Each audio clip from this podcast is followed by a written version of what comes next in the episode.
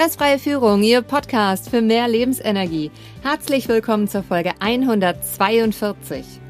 Mein Name ist Rebecca Sötebier. Ich arbeite als Unternehmer und Führungskräftecoach und Trainerin. Jede Woche bekommen Sie hier einen Impuls für eine gesunde Selbstführung. Danke, dass Sie jetzt Zeit mit mir verbringen. In der heutigen Folge geht es um das Thema mit Ausrichtung und Fokus erfolgreich zum Ziel. Welche wichtigen Punkte können Sie aus der Folge heute mitnehmen? Wie Sie Ihr Denken organisieren. Sie kennen sicher jemanden, für den diese Folge unglaublich wertvoll ist. Teilen Sie sie mit ihm, indem Sie auf die drei Punkte neben oder unter der Folge klicken. Starten wir mit dem Impuls. Wie Sie Ihr Denken organisieren.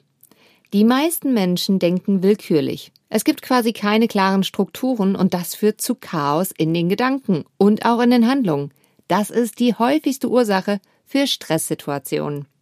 In meinen Coachings sehe ich, dass wenn eine Struktur vorhanden ist, diese häufig nur für die täglichen Bemühungen benutzt wird. So wie bei meiner Kundin, die gerne ihr Haus verkaufen wollte und nicht verstehen konnte, dass sich die Sache irgendwie verzögerte. Ich fragte sie, was tun Sie denn? Was haben Sie gestern den Tag über gemacht? Wie ist Ihr Tagesablauf?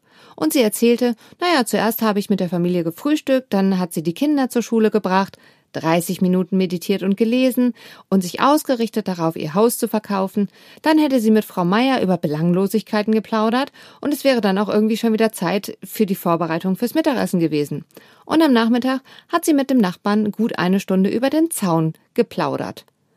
Und was haben Sie zwischendrin gemacht, war meine Frage. Na ja, alles, was mir so ins Auge gesprungen ist, antwortete sie.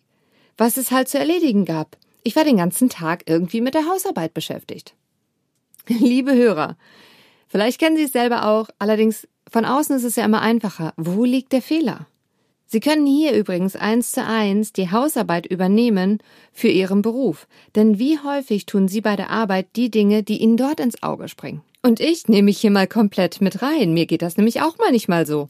Es bedarf einfach einer ständigen Disziplin im Denken und in der Ausrichtung. Meine Kundin hatte keine aktive Anstrengung unternommen, das Haus zu verkaufen. Anstatt die Arbeit zu organisieren, hat sie gemacht, was gerade so anfiel, und die Hausarbeit beherrschte sie, anstatt dass sie ihre Zeit beherrschte. Nach unserem Coaching ging sie nach Hause und plante ihre Tage und Wochen im Voraus. Die Gespräche zwischendurch begrenzte sie auf eine gewisse Zeit und somit hatte sie genug Zeit, um jeden Tag aktiv etwas für den Verkauf ihres Hauses zu tun. Ein paar Wochen nach unserer Zusammenarbeit erhielt ich eine E-Mail, dass sie das Haus zu einem hervorragenden Preis verkauft hätte.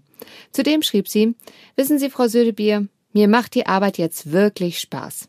Wenn der Tag zu Ende geht, habe ich so viel mehr erledigt und ich bin überhaupt nicht mehr so müde wie früher, sondern eher kraftvoll und motiviert.